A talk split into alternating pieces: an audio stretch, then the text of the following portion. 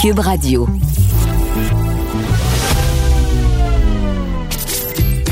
Caroline Saint-Hilaire. Caroline Saint-Hilaire. Une animatrice pas comme les autres. Cube Radio. Bonjour, contente de vous retrouver encore une fois cette semaine. On a connu toute une semaine des sujets qui ont brassé pas mal dans le cabane du Québec, la relâche, les vaccins, la peur des variants aussi, le popcorn gate. Hein? Est-ce que les cinémas vont pouvoir vendre du popcorn ou finalement vont-ils être dédommagés? Le théâtre euh, qui suscite beaucoup de passion versus le cinéma qui lui sera permis pendant la relâche et cette tempête qui finalement n'était pas toute une. Alors on va décortiquer ça euh, tout au long de la prochaine heure. Euh, bonne émission. Caroline Saint-Hilaire. Pas d'enveloppe brune, pas de lobbying. Juste la vraie bonne radio, dans les règles de l'art. Cube Radio. Le premier ministre du Québec, François Legault, en a surpris plusieurs cette semaine lors de sa conférence de presse. Il a dit qu'il allait ouvrir les cinémas, mais pas les théâtres, parce que les enfants préféraient le cinéma. J'ai très hâte d'entendre ma prochaine invitée. Elle est directrice artistique du théâtre Motus à Longueuil, Hélène Ducharme. Bonjour Hélène. Bonjour. Je me permets de vous appeler Hélène parce qu'on s'est côtoyé dans une autre vie.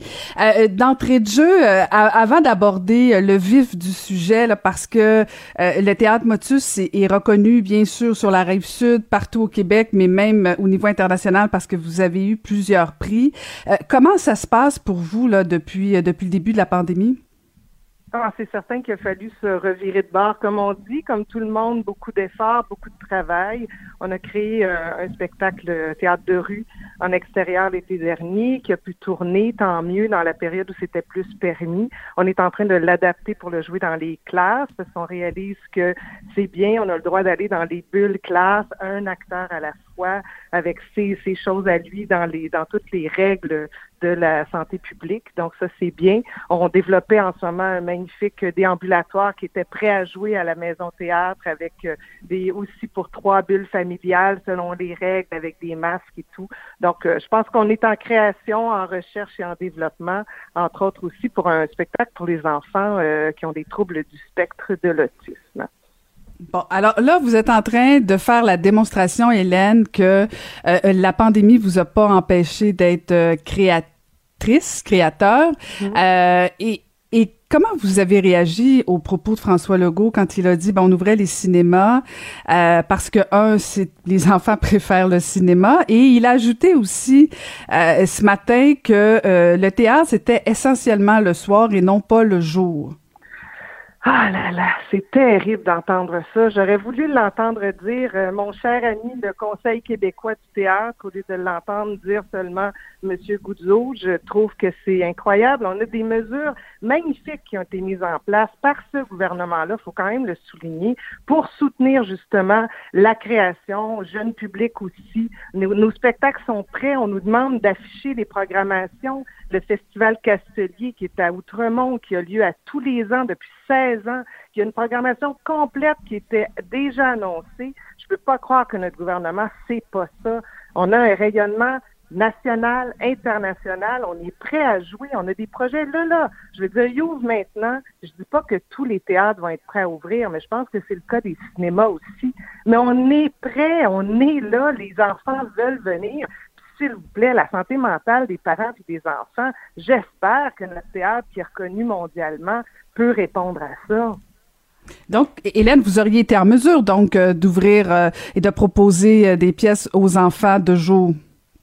Mais oui, de jour, on peut jouer dès le, en matinée, on peut jouer en après-midi, on peut jouer en début de soirée, on peut adapter nos horaires c'est certain, nous, c'est notre réalité de jouer en plein jour. Donc, c'était normal. Puis, je m'excuse, mais la semaine de relâche, on le sait que c'est un moment où toutes les familles vont sortir pour aller au théâtre. C'est pas nouveau dans nos programmations, c'est pas nouveau à la maison théâtre, c'est pas nouveau dans les maisons de la culture, c'est pas nouveau dans tous les lieux de diffusion au Québec. On le sait que c'est un moment qui est magnifique pour rejoindre les familles. On n'aurait pas été surpris, on se serait viré de bord, on aurait été étonné, mais joyeux. Là, c'était comme pourquoi? Surtout d'entendre que c'est des activités à moindre risque. C'est des choses qu'on sait de, qui sont établies depuis minimum juin dernier, qu'il faut avoir des masques, la distanciation, les gels, les bulles familiales, la distance. Euh, voyons, je veux dire, on, on est dans, quand même dans le même univers. On se pose la question des fois si notre premier ministre, il l'est. Est-ce que Hélène, je me fais l'avocate du diable, puis je veux pas, euh, je veux pas avoir donné l'impression que je, je, veux critiquer pour critiquer, mais est-ce que c'est un, un, manque de connaissance de ce que vous faites au niveau du théâtre? Est-ce que c'est un problème de, de d'ignorance entre guillemets euh, Est-ce qu'il y a un problème de communication? Parce que je, je veux dire, moi, je, suis allée voir vos pièces. je veux dire, ça a toujours été des moments extraordinaires de découverte euh, pour les enfants, mais pour les familles aussi. Est-ce que c'est parce que le gouvernement du Québec connaît pas le travail que vous faites? Ça me désole. J'ai vraiment l'impression que même au niveau de la ministre de la Culture, je me demande est-ce qu'elle est au courant, est-ce qu'elle est, euh, est-ce qu'elle est en contact avec le premier ministre pour lui parler de nous? On cherche un peu, oui, notre place dans ce lobbying-là. On est pourtant, selon moi, bien représenté par le Conseil québécois du théâtre. Les gens savent ce qu'on fait puisque dans le sens des liens avec le Conseil des arts et des lettres du Québec, on a un soutien puis ils comprennent notre démarche. J'ai le goût de dire, mais est-ce qu'ils sont déjà allés au théâtre avec leurs enfants? Ces gens-là, pour tout à coup remettre en doute que ça peut être vraiment quelque chose de sain. Euh, j'en reviens pas. Ça me fait de la peine. Je pense que le théâtre jeune public a une reconnaissance euh, et un public et des gens qui, connaissent toutes les compagnies, les auteurs, les démarches de chaque compagnie, autant pour les bébés, pour les tout petits, pour les adolescents. Ça me semble incroyable d'entendre notre, notre premier ministre qui n'a pas l'air d'être au courant de ça. Ouais, il y a quelque chose de pas de pas rassurant, Hélène. Euh, puis euh, si on si on y allait du côté de la santé publique, parce que certaines personnes cette semaine disaient bon ben il y a peut-être plus euh, de, de, de, danger au niveau de la santé, au niveau des théâtres. Et est-ce que est-ce que vous êtes capable de répondre à cet enjeu-là au niveau de la santé publique? Oui, sans problème. Nous, on répète, ça fait des mois qu'on adapte nos spectacles. On m'a demandé, entre autres, un spectacle qui est très connu de que j'ai fait, qui est Baobab. On m'a demandé de l'adapter en distanciation. C'est ce que les compagnies font depuis longtemps, analysent leur spectacle, regardent les, les, les, mises en scène qu'ils ont fait, les redessinent, les repensent en fonction d'une distanciation sur scène, d'une distanciation avec le public, d'un espace dans les salles. Est-ce que les villes familiales peuvent s'asseoir comme ça? Les billetteries se sont penchées sur ça. C'est pas nouveau.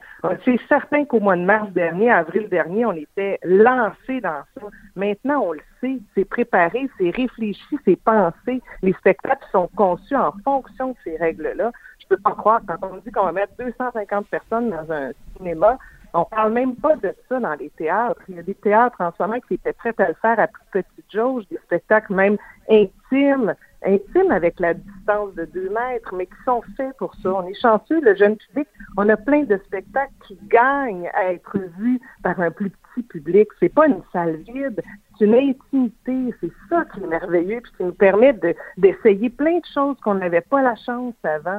On peut pas les jouer. C'est terrible. Puis, Hélène, votre spécialité au niveau du théâtre Motus, euh, c'est bien sûr euh, les marionnettes. Euh, et, j'ose imaginer, écoute, ça doit être un moment assez particulier. Là. Je m'imagine, moi, toute petite ou même avec mes jeunes enfants, si j'en avais encore, me retrouver dans une salle plus intime avec ces marionnettes-là, parce que souvent, vous faites aussi par la suite des rencontres avec les enfants. ça aurait pu être effectivement un moment absolument extraordinaire, non seulement pour vous, les artistes, mais pour les enfants de vivre ce moment-là d'intimité?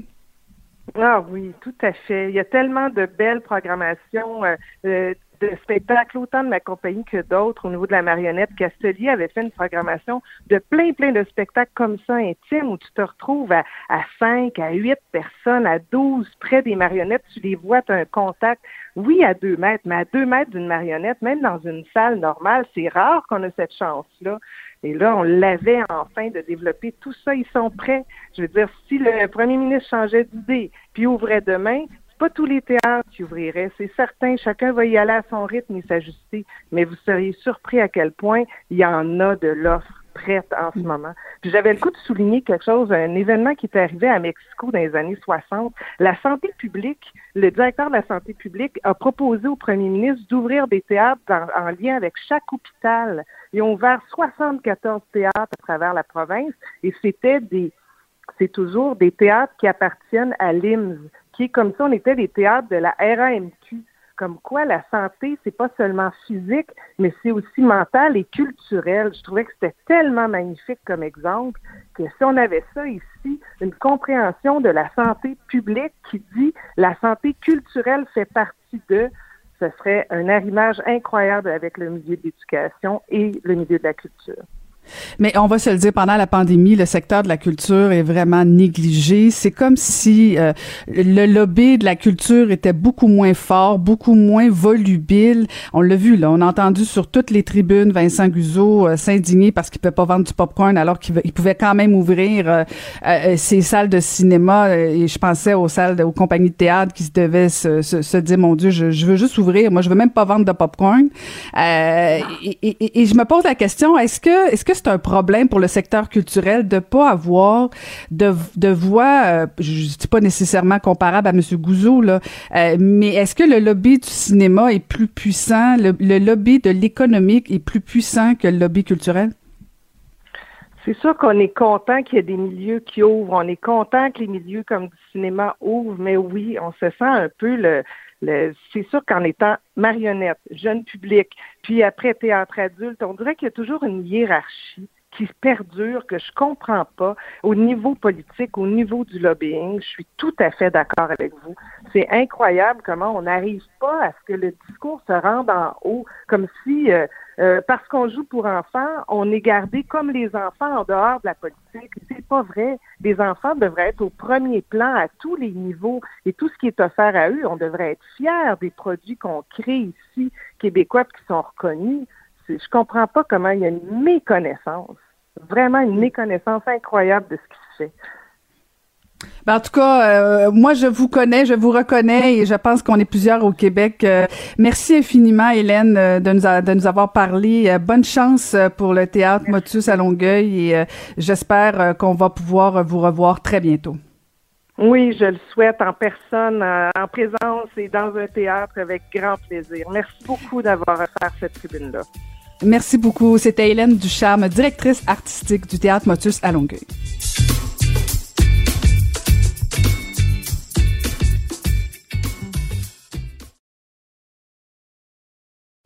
Pour elle, les réponses sont aussi des questions.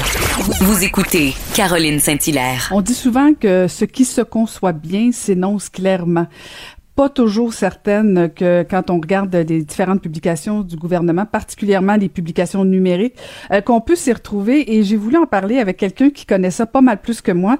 Alors on va on va suivre un cours 101 ce matin de stratégie numérique avec le spécialiste du contenu web, formateur. Il est aussi consultant en stratégie de contenu et rédacteur, Étienne Denis. Bonjour, Monsieur Denis. Bonjour. Alors, euh, j'ai plein de questions pour vous parce qu'en fait, euh, en fin de semaine, il y a, quelqu'un qui, qui a porté à mon attention une adresse courriel. Parce que pendant la pandémie, quand on fait des tests COVID, euh, on, a, on m'a informé d'un genre d'adresse électronique et, vous allez me dire qu'est-ce que ça résonne chez vous. et je vais essayer de, de, la lire sans me tromper. Là. Donc, c'est résultat.covid19 c i s s s m e 16 SSS Et donc, quand on veut recevoir un résultat, c'est à cette adresse euh, qu'on doit, on doit écrire. Comment vous trouvez la stratégie du gouvernement euh, en temps de pandémie? J'aimerais ça être indulgent, j'aimerais ça euh, ben, trouver des excuses, mais il y a beaucoup, beaucoup de ces communications-là que c'est simplement mal fait. Dans l'exemple de cette, de cette adresse-là, ça fonctionne pas. Euh, même, je pense que euh, certaines personnes pourraient dire, bah, OK, on fait un copier-coller de l'adresse, par exemple. Ben, je, pense même que l'adresse était mise dans, un, dans, dans une image, donc on peut pas faire le copier-coller. exact. Vous avez raison parce que oui, je vous arrête tout de suite parce que j'ai essayé de faire ça puis ça n'a pas fonctionné. Vous avez absolument raison et que donc la probabilité d'erreur est élevée. Des gens vont réussir et d'autres gens vont rater. Donc, par exemple, je vais envoyer mon courriel pour avoir mes résultats, je n'aurai jamais de réponse, mais c'est parce que j'ai fait une erreur d'une lettre dans, le, dans cette série-là.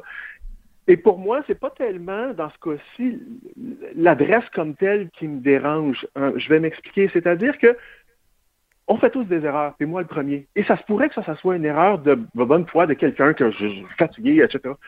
Sauf que ce genre d'erreur-là est beaucoup trop fréquente et il y a beaucoup d'autres problèmes.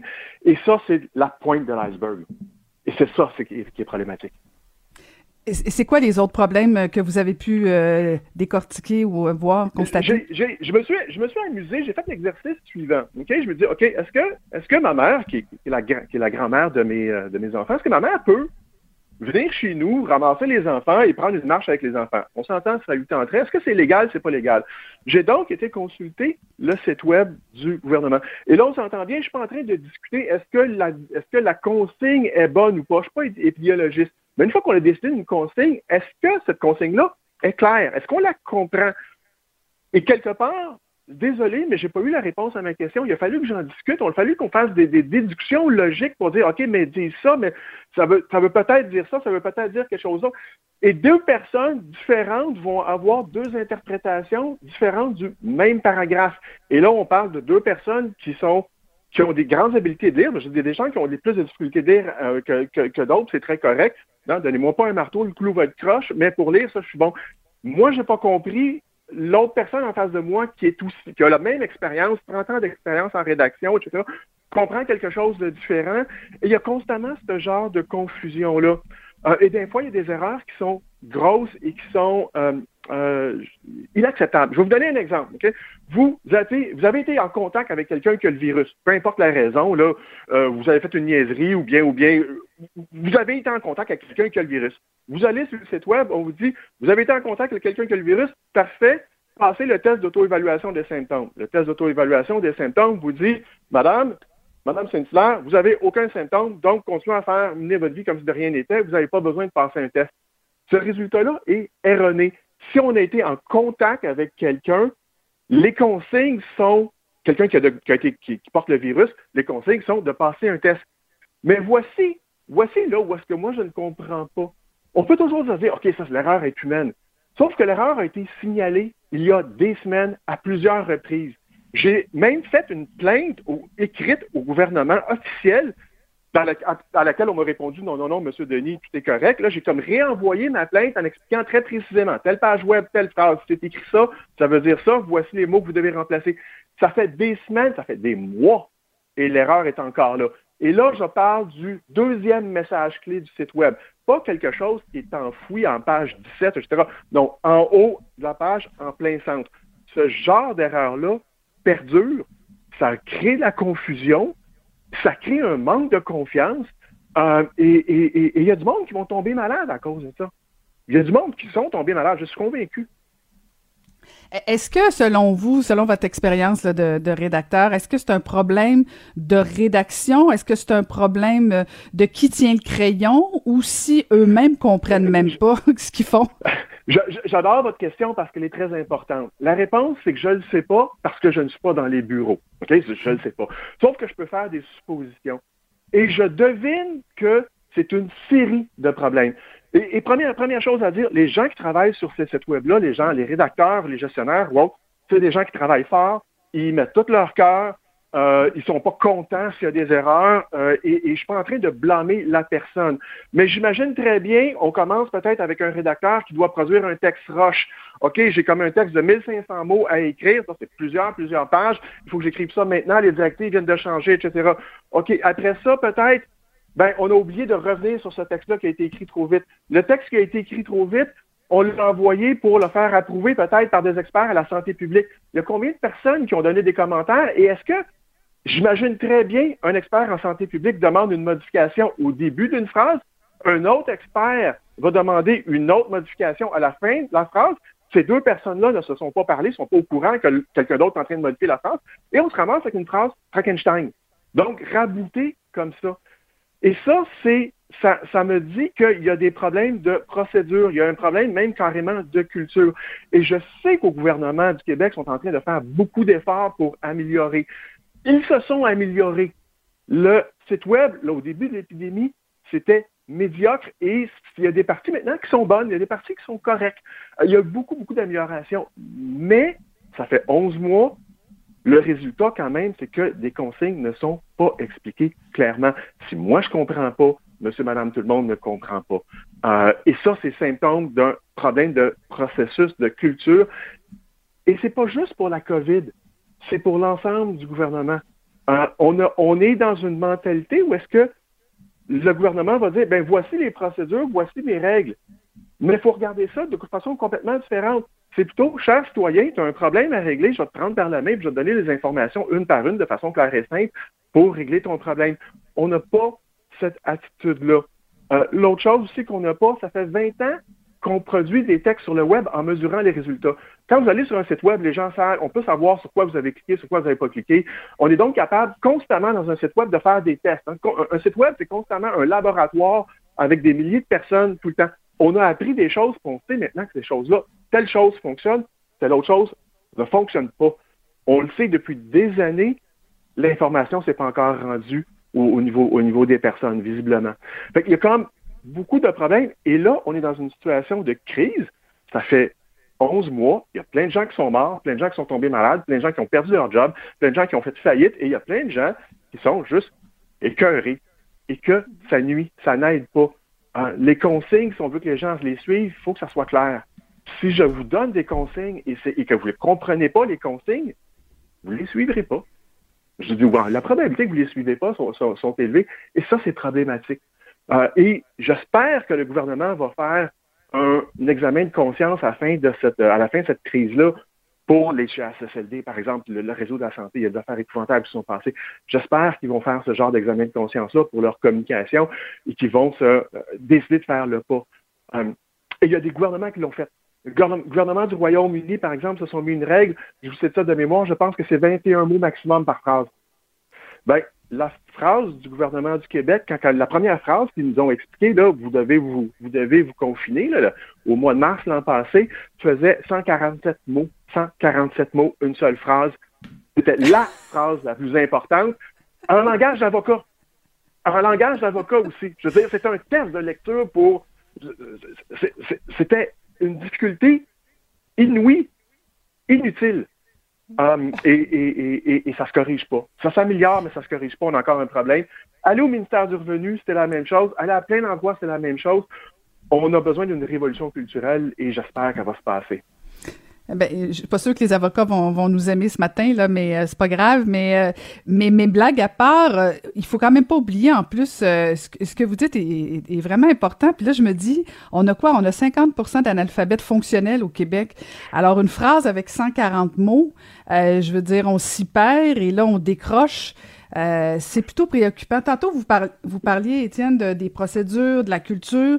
Là, dans le fond, si je comprends bien euh, votre, euh, votre, vos explications, il n'y a pas personne au gouvernement qui suit ça. Parce que si vous faites une plainte, puis qu'elle se corrige pas, ben dans le fond, c'est comme, il n'y a personne qui y porte attention. Je ne sais pas c'est quoi le processus, je ne sais pas c'est quoi le problème à l'interne, parce que je ne suis pas à l'interne, mais je sais que le résultat, ça ne fonctionne pas. Um, et que c'est un, comme j'ai dit, c'est récurrent. Hein. Vous, dites, vous dites tantôt la, 147 mots, ça n'a pas d'allure. Il y a régulièrement des, des, phrases de 50 mots que moi, je dois lire deux fois pour bien comprendre, alors que c'est prouvé scientifiquement, c'est une connaissance, c'est incontestable. Plus que la phrase est longue, moins qu'il y a de gens qui vont comprendre. Et euh, bon, vous dites le taux, taux d'analphabétisme analphabétisme au Québec, euh, juste, juste une parenthèse, si vous permettez. On a la meilleure alphabétisation du monde francophone. On est les numéros un dans le monde francophone. On est moins bon que tous les Anglais, mais l'anglais est plus facile à lire. Les anglophones ont toujours des meilleurs scores que les francophones. Fin de la parenthèse. Mais il y a plein de gens au Québec qui n'ont pas eu la chance d'aller longtemps à l'école, qui n'aiment pas lire, qui font pas ça souvent. Euh, ils lisent le français, mais le français, c'est leur troisième langue. Il y a aussi le fait, moi, quand je lis ces phrases-là, je suis dans mon bureau en silence, un super grand écran, concentré. Euh, les gens vont lire ça sur leur téléphone. Les gens vont lire ça pendant qu'ils sont en train de s'obstiner avec leur conjoint. Oui, j'ai le droit de faire ça. Non, tu n'as pas le droit de faire ça. Puis les deux enfants à côté, ils sont comme, ils sont comme nerveux, etc. Ils chialent, ils ont faim, peu importe. On, on lit pas ça dans des conditions idéales. Donc, même quelqu'un qui, qui est assez bon à lire, il lit ça sur son téléphone en plein milieu d'un conflit avec son conjoint parce que et si en plus de ça, la personne est anxieuse, genre, elle a peur de tomber malade, elle a peur de mourir, c'est des conditions qui s'y rendent la lecture encore plus difficile. Raison de plus pour rendre ça encore plus facile. Et le rôle du gouvernement n'est pas de faire un texte que un fonctionnaire ou un universitaire, etc., va lire et comprendre. C'est pour monsieur, madame, tout le monde. Et là, je sais qu'il y a des gens qui vont dire, oui, mais les j'ai lu, les textes sont clairs. Ils sont clairs quand on connaît la réponse. Hein? Si je connais la réponse, si je sais ce que la phrase doit dire, je vais lire la phrase, je, la trouve claire. C'est quand je ne le sais pas. Mais on a écrit ces textes-là pour les gens qui ne le savent pas. Et on se perd. Euh, je, vais, vous donner, je vais vous donner une plug. Hein, une question comme ça. Euh, c'est quoi une diade? Vous le savez pas, mais une diade. D-Y-A-D-E. Moi non plus, je ne sais pas c'est quoi une diade. Mais par contre, on va expliquer aux gens que ben, les deux conjoints peuvent pratiquer une activité sportive ou de loisir en diade. Pourquoi ils n'ont pas juste dit ensemble? Hein, deux conjoints peuvent pratiquer une activité sportive ensemble. Pourquoi prendre un terme que personne ne comprend, qui est utilisé, je devine, quelque part en biologie ou quelque chose de genre? Euh, oui, parce qu'on n'est pas, on n'est pas dans un texte de littérature, là. On n'est pas, on n'est pas là-dedans. J'en ai parlé à quelqu'un qui a une maîtrise en littérature, qui a écrit des, un roman qui est très haut niveau en littérature. Et quand j'ai posé la question, il est parti à rire, il n'avait aucune idée. Il n'y a personne qui sait c'est quoi. je me sens mieux. Je me sens mieux, Étienne. Merci. Non, mais c'est ça. Et, là, je vais vous lire la phrase. OK, je vais remplacer diade par à deux parce que pour la juste, juste la rendre tout simple, OK? Deux conjoints peuvent pratiquer une activité sportive ou de loisir à deux, mais ne pourront alors être accompagnés de leurs enfants. OK, j'ai le droit de faire une activité sportive dans ce contexte-là, mais pas avec mes enfants. C'est quoi le contexte? C'est, on est là dans le euh, euh, famille reconstituée puis les rassemblements sur un terrain privé. Donc, tu es en train de me dire que j'ai si, si, on est une famille reconstituée, genre, si j'avais un enfant avec ma blonde, avec ma blonde me rencontre, on a fait des enfants ensemble, une famille reconstituée, si je lis la phrase qui est clairement expliquée, c'est super clair que j'ai le droit de faire une activité dehors sur mon terrain avec ma blonde, mais pas avec mes propres enfants. Ça, c'est incohérent. c'est pas ça qu'il voulait dire.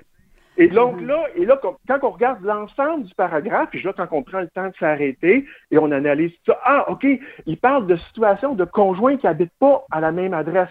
Donc, si moi, j'avais mes enfants, je suis séparé de la mère de mes enfants, c'est pas le cas, évidemment, euh, et que ma blonde voudrait venir, ah, c'est de ça dont on parle, ma blonde qui habite pas à la même adresse que moi. On a juste oublié de le dire. Et ce genre d'erreur-là, c'est comme, mon Dieu, mais, mais, mais, mais comment ça se fait qu'ils l'ont pas détecté? Je veux dire, on peut faire cette erreur-là. Mais il y a quelqu'un qui va relire notre texte, qui va s'en rendre compte, oups, on a fait une erreur, on le corrige, puis c'est tout. Um, et ces genres d'erreurs-là, ils contentent. Il y en a beaucoup, beaucoup, beaucoup, beaucoup, beaucoup. Hein, je n'ai euh, pas encore compris, j'ai pas encore, par exemple, compris la différence entre une activité organisée et une activité de loisir. Si j'organise une activité de loisir, c'est une activité organisée ou une activité de loisir, je ne le sais pas. Les règles sont complètement différentes, par contre. Étienne, on aurait pu continuer des heures, j'ai l'impression, parce que si on se met à fouiller euh, les différentes plateformes du gouvernement, je pense qu'on pourrait euh, drôlement s'amuser. Mais merci euh, de nous avoir expliqué tout ça. C'était très intéressant. Je vous remercie. Merci beaucoup. C'était Étienne Denis, qui est spécialiste de contenu web, formateur et consultant en stratégie du contenu et rédacteur, vous l'avez bien compris.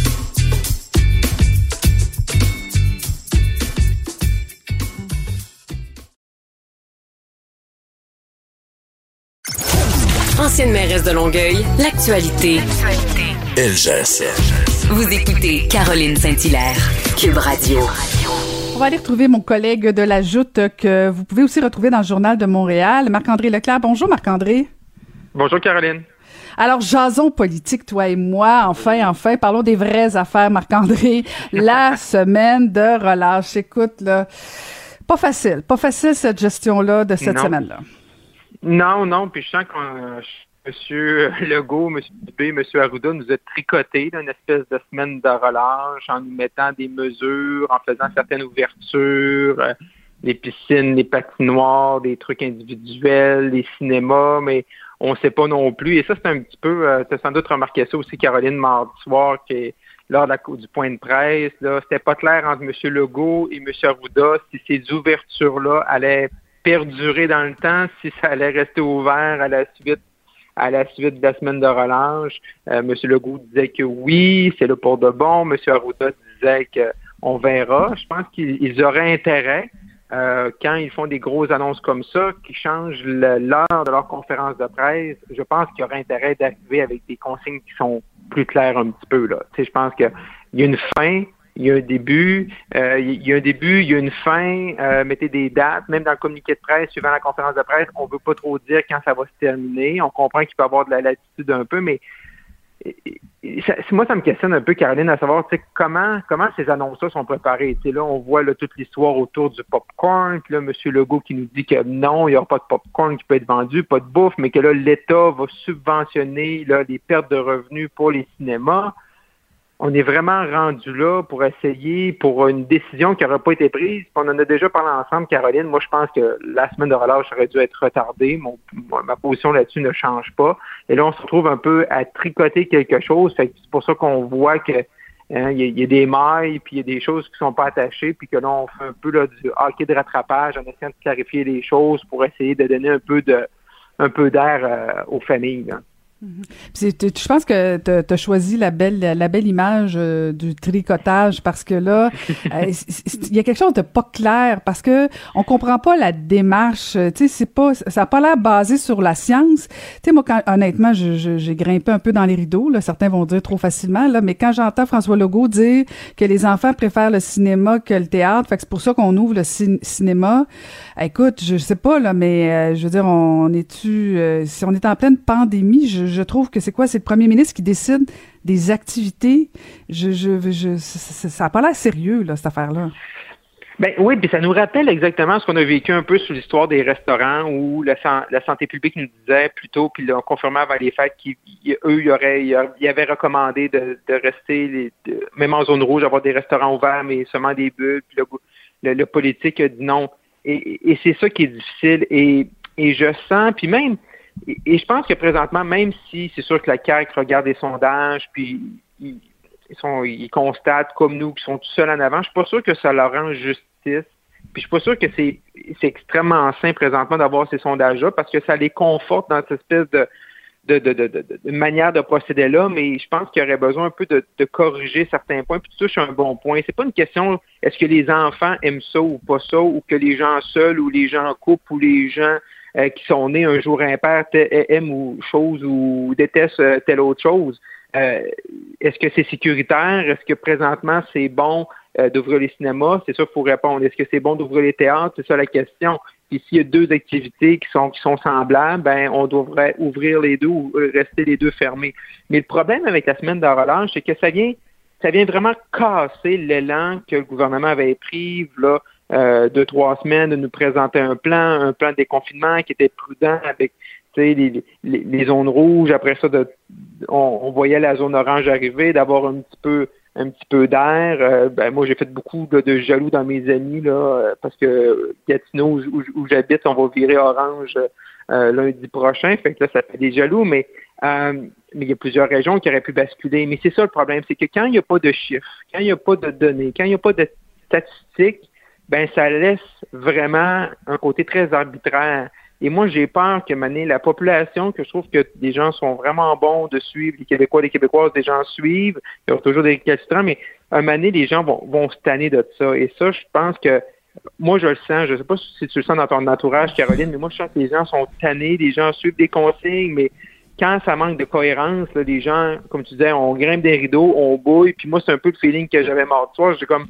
moi, là, j'étais en politique, puis j'aime les chiffres, j'aime les sondages, j'aime ça, mais moi, ça prend quelque chose de rationnel. Tu sais, je veux dire, on est dans une, on est là-dedans depuis trop longtemps pour que ce soit juste des décisions sur on aime ou on n'aime pas, là. C'est ça, on commence tout à être tanné, puis même le premier ministre, il doit l'être, là, tu sais, puis euh, on comprend, là, que c'est ça, il n'y a rien de simple, là, mais, mais là, tu sais, bon, on se prépare pour la relâche, puis toi et moi, on est d'accord sur le fait qu'en fait, on se pose vraiment la question si, euh, si on avait vraiment besoin de cette semaine-là.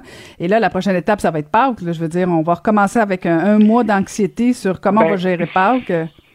Fini plus, Mais c'est ça, puis là, exact, exact, parce que là, l'anxiété est au max, Là, le gouvernement, il y deux, trois semaines, les variants au Québec, ça n'existait pas, ils nous en parlaient pas. Là, ils nous ramènent ça pour qu'on reste confiné. Mais quand on regarde un peu les autres provinces, puis un peu partout, ben, les gens, oui, les variants sont là, mais tu sais, il n'y a pas comme comme ça a l'air, mon Dieu, la fin du monde. Fait puis quand on regarde des spécialistes, on pas tous du même avis. C'est comme si le Québec, on ne s'était pas fait une tête encore sur les variants. On laisse la relâche là. Et euh, ben là, c'est la relâche. Puis comme tu dis, après ça, ça va être Pâques. Puis après ça, ça va être la fête des mères. Puis après ça, ça va être la journée des patriotes. Puis la, fête nationale. Puis là, on va retourner sur euh, les vacances de la construction. Il y aura moi, ce qui me questionne, c'est qu'il n'y aura jamais de bons moments. T'sais, là, présentement, on est comme, tu sais, on est en hibernation, on est dans notre tanière, c'est comme si, il n'y aura jamais de bons moments pour qu'on se pointe le bout du nez à l'extérieur pour qu'on regarde, tu sais.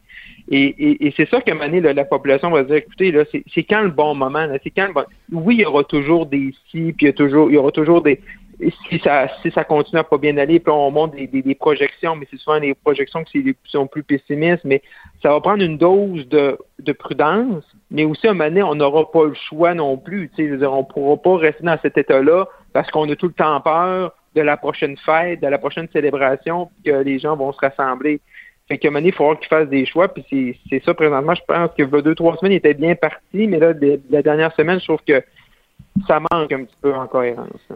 Parlant de bons moments, euh, est-ce que c'est le bon mm. moment à Ottawa de partir en élection, Marc-André, ou si c'est euh, dossier clos? non, je pense pas. Euh, je, pense que j'ai toujours cru que pour un gouvernement qui est minoritaire, que ce soit pandémie ou pas pandémie, quand tu es premier ministre, il faut que tu demandes à ton équipe d'ouvrir des fenêtres de possibilités. Euh, je pense qu'il y en a une l'automne dernier, à l'entour du discours du trône, M. Trudeau a ouvert une fenêtre, pas que lui allait déclencher, mais il était prêt à être défait puis tomber en campagne. Là, je pense que son équipe avait une fenêtre d'opportunité, mais je pense que la fenêtre se referme tranquillement euh, sur euh, une élection printanière. je pense que l'entourage de M. Trudeau, c'est sûr qu'il regarde ce qui s'est passé à Terre-Neuve. C'est rare qu'au Québec, on parle de Terre-Neuve, mais quand même, c'est quand même assez incroyable, tu Caroline, tu étais députée, tu étais mairesse, c'est à quelques heures du vote, le directeur des élections annule l'élection. Les gens étaient supposés aller voter samedi, samedi qui, qui vient de passer, puis le vendredi soir, le directeur des élections Internet et Labrador dit demain, vous n'allez pas voter, on va finir l'élection par un vote par la poste, là, euh, vous allez avoir jusqu'au début mars. C'est ça qui est arrivé. Fait que faisons juste appliquer la même situation, le même scénario dans une élection fédérale où M. Trudeau nous lancera en élection ce printemps et là, à cause d'un manque de personnel, de certaines éclosions dans certaines grandes villes, on n'est pas capable d'envoyer les Canadiens et les Canadiennes au bureau de vote. C'est un désastre pour un premier ministre qui te lance en élection, puis surtout que tu veux aller chercher une, une majorité. Fait que si tu conseilles M. Trudeau présentement, est-ce que tu lui dis que c'est une bonne idée de prendre un risque comme ça présentement. Euh, et même de le faire, mettons, plus tard en mai, juin, puis qu'on sait que là, oui, ben là, il va y avoir des vaccins, mais on va tout recevoir ça là, en même temps, plus tard en mai, pas en juin. Fait que je pense que la fenêtre se rétrécit. Euh, je pense que le Terre-Neuve est un fait sans doute peur aux stratèges euh, libéraux fédéraux. Fait que ce qui va nous amener là, une prochaine fenêtre, là, sans doute dans un contexte plus favorable à l'automne prochain. Puis c'est un, un, défi euh, parce que pour les conservateurs, euh, si Justin Trudeau réussit son pari des, des, vaccins, ben il va être reporté au pouvoir et à l'inverse, mm-hmm. s'il échoue en septembre, ben là ça va donner toute la marge euh, de manœuvre aux conservateurs pour peut-être accéder au pouvoir. Fait que ça peut ça peut devenir un référendum sur la vaccination. Tout à fait. Ça peut venir un référendum, puis ça va dépendre à quel moment exactement. Ça va, je veux dire, une élection, moi, j'ai toujours dit que c'est toujours circonstanciel. Ça dépend des éléments qui, sont devant toi. Euh, probablement que les conservateurs, puis on le voit, ils savent que ça peut être ça, euh, un référendum sur la vaccination. C'est pour ça qu'on les entend beaucoup parler sur l'échec. Ils parlent de l'échec de la vaccination, mais également, il va échouer l'espèce de reprise, de retour à, une certaine normalité. Fait que je pense que les conservateurs aussi doivent projeter, se projeter un peu plus vers l'avant parce que si tu arrives en élection puis la vaccination, la fin est, est meilleure que le début, ben là, tu te retrouves un peu coincé, puis là, tu es obligé d'admettre, puis de toute façon, ça va être, ça va être très tangible parce que les gens vont être vaccinés. je veux dire, à la fin, c'est facile de savoir. Si, si toi puis moi, Caroline, on est vaccinés parce qu'on est dans les derniers, euh, derniers là, dans le classement là, prioritaire, on est dans, les derniers. Ben, si nous les deux, en septembre, on est vaccinés, ben l'opération va fonctionner puisque les chiffres que M. Trudeau nous dit à tous les jours, ben il va avoir raison, fait que ça va être euh, pari remporté, donc c'est sûr que ça, ça, va peut-être inciter également aussi M. Trudeau à, à vouloir y aller euh, à l'automne. Ben, ça va être intéressant à suivre. Ben, merci beaucoup, Marc-André. Euh, je rappelle aux gens qu'on peut te lire dans le Journal de Montréal et bien sûr te suivre à la joute.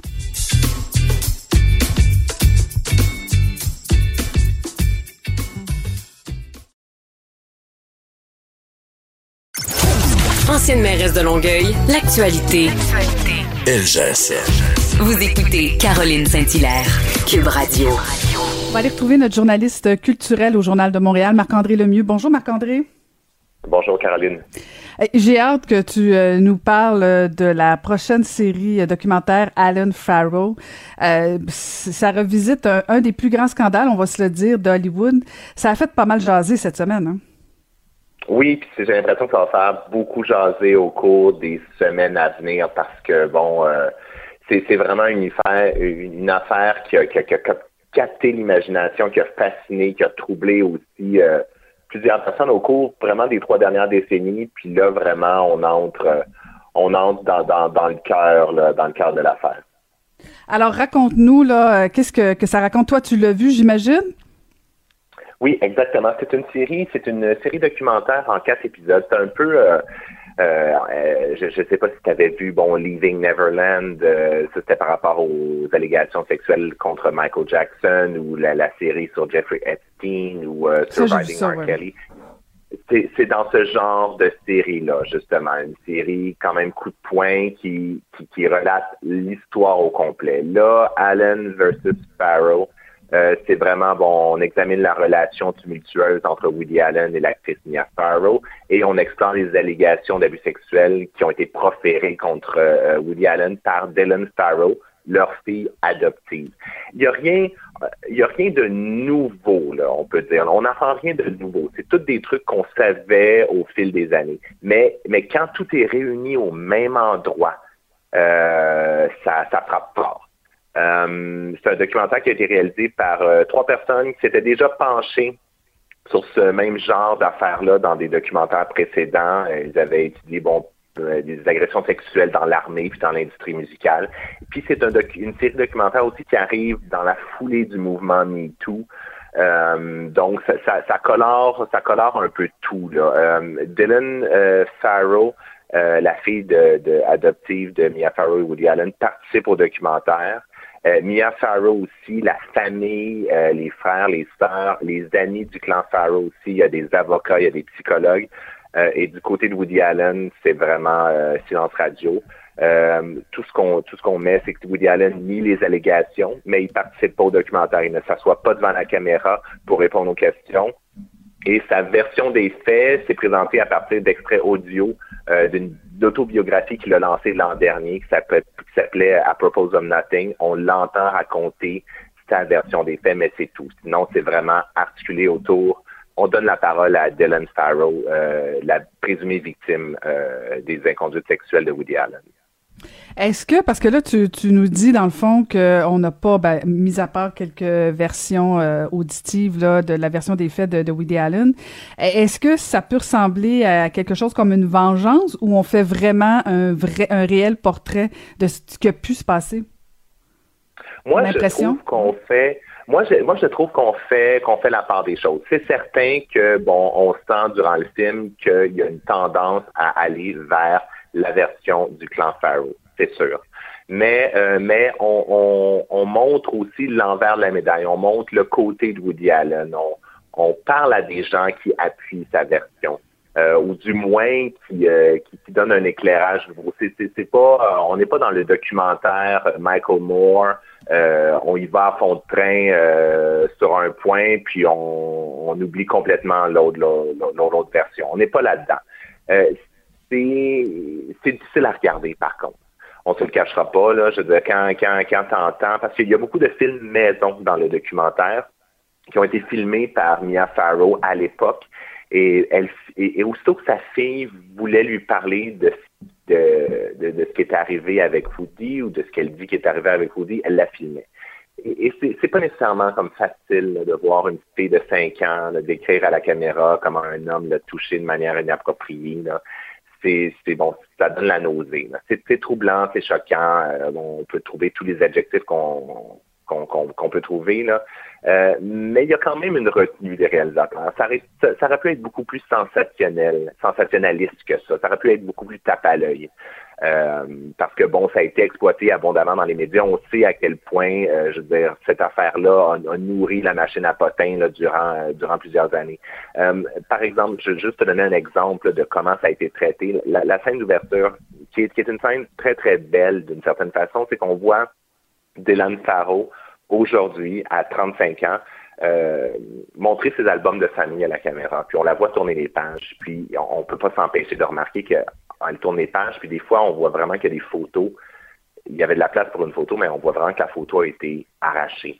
Ou il y a d'autres photos, euh, d'autres photos ont été découpées. Puis on, devine que Woody Allen devait apparaître sur ces photos-là.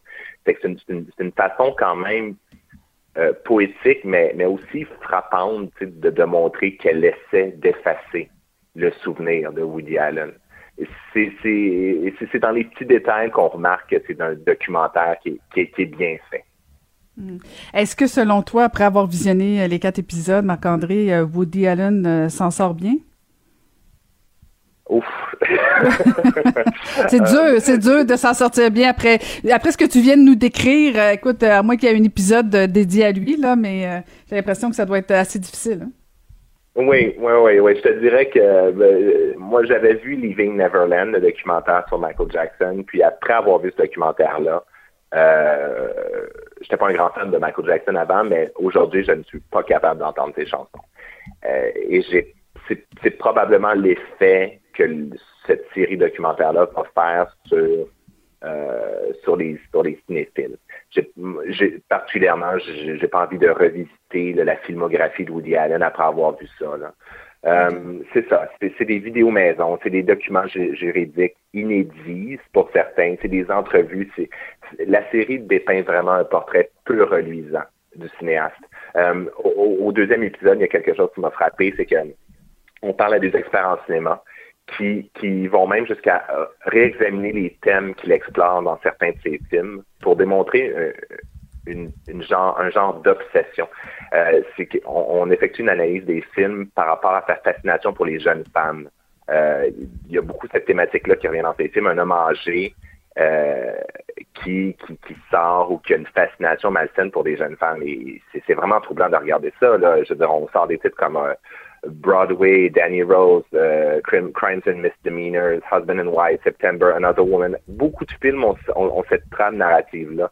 Euh, puis Woody Allen aussi, durant la série, est quand même décrit comme un père bon, étouffant, obsédé, égoïste, qui, qui, qui refuse de s'impliquer, qui refuse de changer les couches. Euh, au, troisième épisode aussi, euh, on, révèle ces espèces de jeux de coulisses pour manipuler les médias quand l'affaire a éclaté euh, bon, qui, qui, essayait de faire passer le message comme quoi ces accusations-là étaient, étaient fabriquées par Mia Farrow. Euh, bon, puis il encourageait les médias à la dépeindre justement comme une femme bon blessée, assoiffée de vengeance depuis qu'il l'avait quittée pour, pour vivre avec Souni, euh, sa fille adoptée.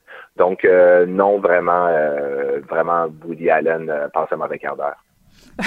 Est-ce que est-ce qu'il il risque d'avoir des répercussions? Là Tu parlais tantôt de Michael Jackson. Euh, bon, euh, il y avait eu euh, à un moment donné la question est-ce qu'on sort l'œuvre de Michael Jackson des radios? Mm-hmm. Est-ce que ça pourrait s'appliquer à Woody Allen aussi? C'est difficile à dire. Hein? Pour l'instant, il n'y en a pas, mais il faut dire que pour l'instant, ce sont juste les médias qui ont vu la série. La série n'a pas été encore diffusée. Ça va se passer dimanche. Euh, on sait jamais aussi, bon, le phénomène de cancel culture dont on parle beaucoup, là, euh, aussitôt qu'il y a des allégations, on raye la personne de la carte. Woody Allen, j'ai l'impression que ça va être difficile étant donné qu'il y a une filmographie très importante et très, euh, très populaire. Euh, mais bon, ça reste à voir. Je sais que bon, le, Michael Jackson aussi avait comme un catalogue important de chansons. On a retiré ses chansons de la radio pendant quelques quelques moments, même au Québec, j'avais parlé à des diffuseurs à, à cette époque-là, mais elles ont été remises dans, dans, dans les programmations. Euh, ça va être à surveiller au cours des prochaines semaines. Mais j'ai l'impression que Woody Allen est une figure tellement importante du cinéma qu'on ne pourra pas simplement effacer sa mémoire. Ben écoute, en tout cas, t'as piqué euh, ma curiosité. Euh, on va pouvoir voir ça, donc, tu dis dès dimanche. On peut voir ça au Québec aussi, donc. Oui, on peut voir ça sur euh, la plateforme Crave HBO au Québec en français dès dimanche. Un épisode qui va être présenté à chaque semaine. c'est, pardon, c'est en anglais qu'on va pouvoir voir ça au Québec. En français, la version française va arriver un peu plus tard ce printemps sur Crave. Pour l'instant, on peut voir ça en anglais. Ben, excellent. Écoute, t'as piqué euh, notre curiosité assurément. Merci beaucoup, Marc-André. Merci. À la semaine prochaine. C'était Marc-André Lemieux que vous pouvez lire euh, dans le Journal culturel du Journal de Montréal.